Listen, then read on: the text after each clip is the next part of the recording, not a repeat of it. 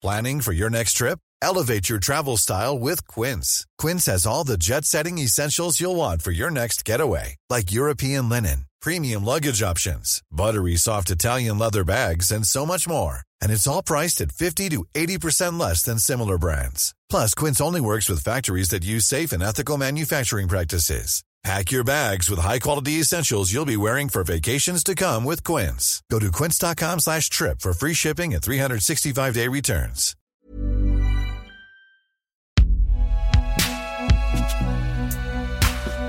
Binge Audio.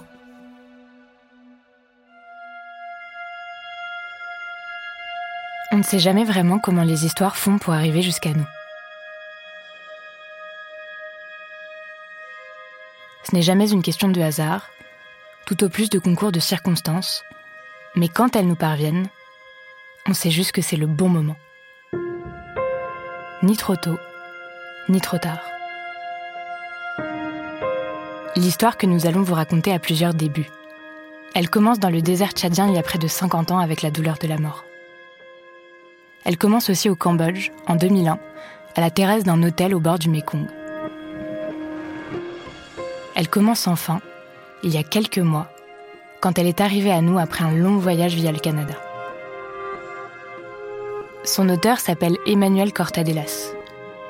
Il y raconte la mort de son frère, Bertrand, en 1971, alors que ce dernier était militaire au Tchad et sous le commandement du général Cortadelas, le père de Bertrand et Emmanuel. Son texte, il l'a d'abord écrit pour sa famille il y a quelques années maintenant. Mais il y a des récits qui débordent bien au-delà des marges pour vivre leur propre existence. Ce récit déborde parce qu'il nous concerne toutes et tous. Ici, il n'est pas seulement question de conflits géomilitaro-politiques qui peuvent nous sembler obscurs ou loin de nous. Non. Dans cette histoire, il est simplement question de sentiments universels, de deuil, de souvenirs, de fierté, d'orgueil, de mensonges et de non-dits. Cette histoire est une quête de vérité, et c'est ce qu'on va tenter de vous raconter.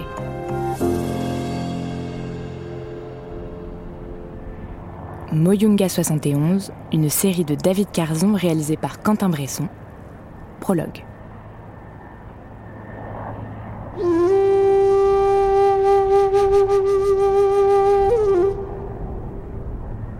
Ce 22 janvier 1971, un hélicoptère Sikorsky H-34 de la LAT, l'aviation légère de l'armée de terre française, jaillit de la fosse de Bardaï, extrême nord du Tchad, près de la frontière libyenne, qui est depuis quelques mois sous administration spéciale militaire franco-tchadienne.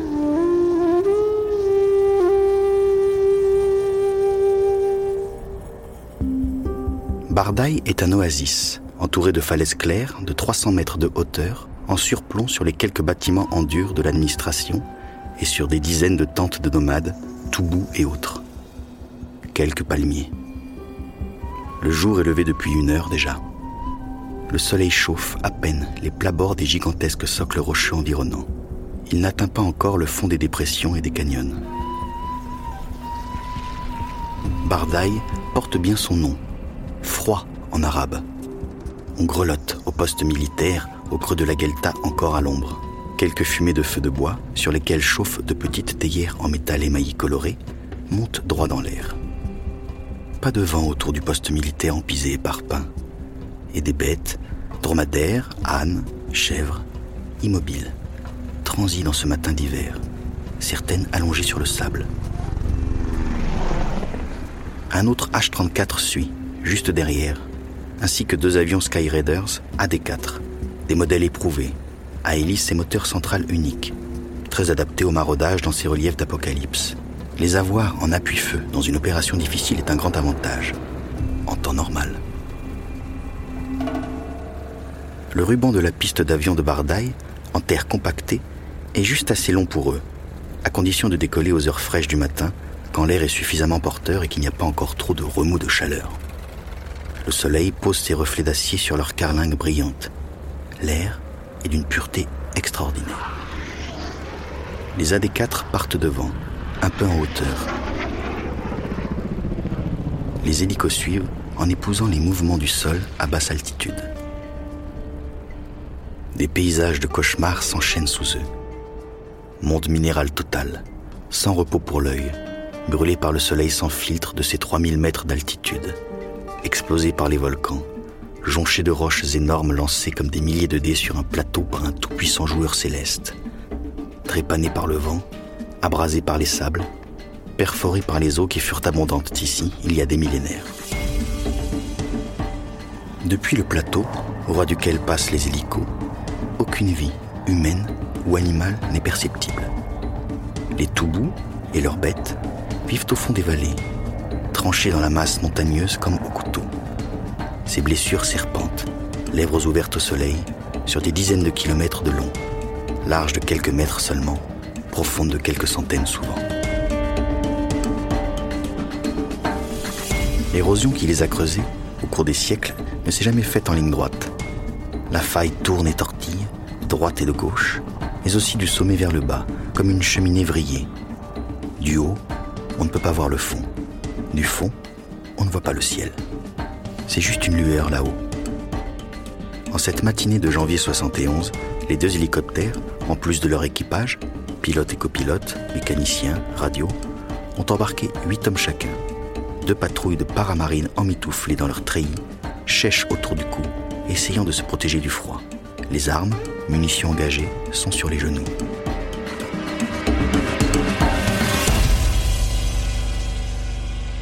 Un renseignement des troupes qui quadrillent la zone au sol a fourni l'emplacement approximatif d'un regroupement armé d'une cinquantaine d'hommes. Le groupe a été repéré sur les plateformes rocheuses sortant d'un ébouli, appelé Moyonga par les guides locaux. Les Toubous, eux, n'ont pas d'équipement radio, et les conversations peuvent se faire en clair. Les Français se croient à l'abri. Ce monde de pierre, c'est celui des nomades, toujours en lutte plus ou moins vive avec le pouvoir central du pays dont ils dépendent, qu'il ait été turc, italien, libyen, français, ou qu'il soit tchadien comme à présent depuis l'indépendance, il y a dix ans. Ils sont les seuls à connaître parfaitement l'entrelac de ces gorges fraîches qu'ils sillonnent en permanence à dos de leurs dromadaires. Ils sont les seuls à se diriger sans erreur dans ces labyrinthes déserts. Ce matin, du fond de la gorge, ils sont montés sur l'un des rochers plats de Moyonga, avec leurs vieux fusils italiens de la dernière guerre, des stati, rustiques mais résistants aux conditions du pays, comme eux. En avant-garde, les avions repèrent leurs colonnes progressant à travers les éboulis. On dépêche d'abord les hélicoptères, paramètres d'approche, description des lieux tels que donnés par les Skyraiders. Les deux H-34, eux, se mettent en position à quelques centaines de mètres l'un derrière l'autre. Ils préparent leur atterrissage sur un plateau voisin de celui où a été repéré le groupe ennemi. De là, les paramarines pourront le prendre sous le feu de leurs armes. Exécution.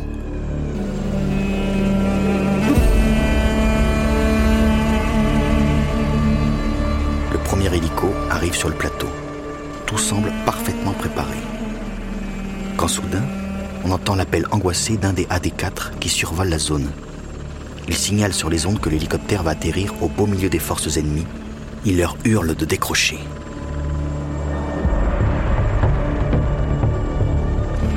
Il est déjà trop tard.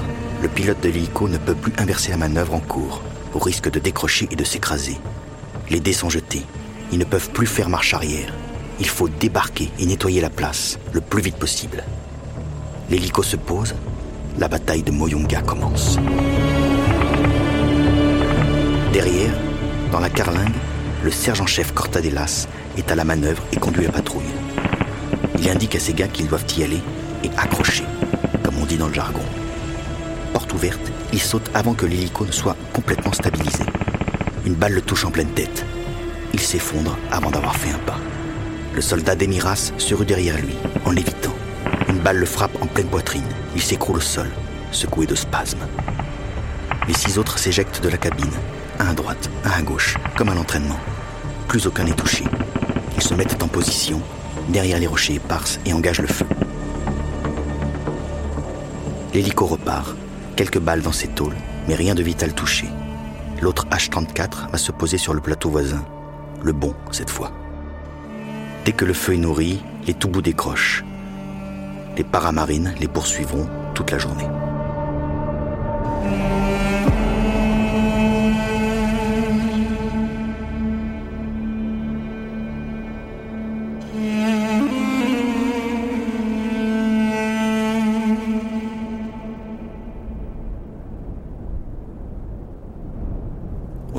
Blessés. Demiras est déjà mort. La balle a sectionné l'aorte et il s'est vidé de son sang en quelques minutes, le temps de l'engagement. Cortadelas vit encore, le crâne embouilli. On lui fait un pansement de fortune, quelques piqûres, une perf d'urgence, et l'hélico revient pour l'emmener tout de suite à Faya-Largeau, et de là à Fort-Lamy, un trajet qui prendra quelques heures. Les paramarines réduisent le groupe Toubou à plus grand-chose. Une vingtaine de morts et beaucoup d'armes prises.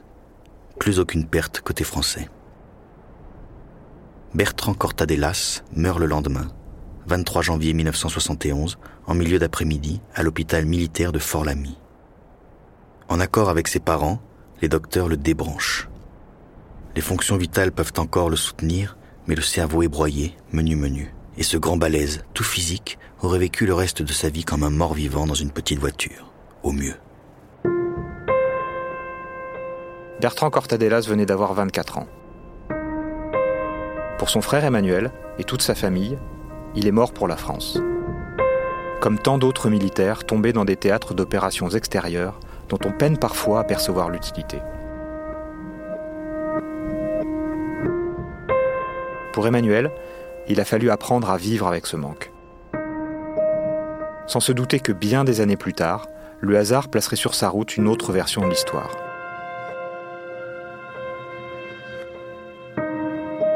Mais là, c'est lui qui va nous le raconter.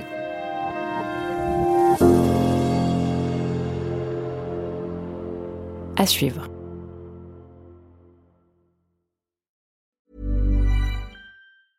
Hey, it's Paige DeSorbo from Giggly Squad. High quality fashion without the price tag. Say hello to Quince.